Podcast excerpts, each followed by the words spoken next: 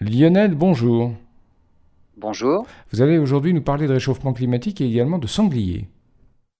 Eh oui, on entend souvent parler des sangliers pour les accidents de la route qu'ils provoquent ou les cultures qu'ils ravagent en labourant littéralement le sol.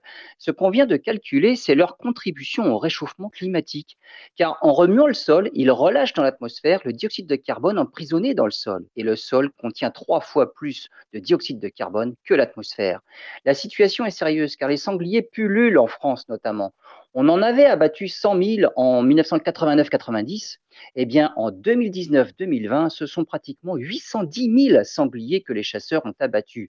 Or, les sangliers continuent à se multiplier. En revanche, le nombre de chasseurs ne fait que diminuer. On estime que ce sont près de 5 millions de tonnes de dioxyde de carbone que les sangliers libèrent dans l'atmosphère chaque année en remuant le sol à la recherche de leurs glands, soit l'équivalent de ce que rejette 1 million 100 000 voitures.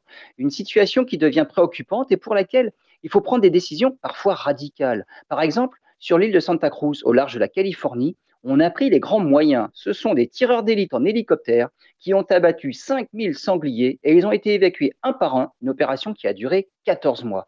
Il faudra peut-être employer ce genre de solution radicale pour limiter fortement la population de sangliers et contribuer ainsi à la limitation du dégagement de dioxyde de carbone dans l'atmosphère.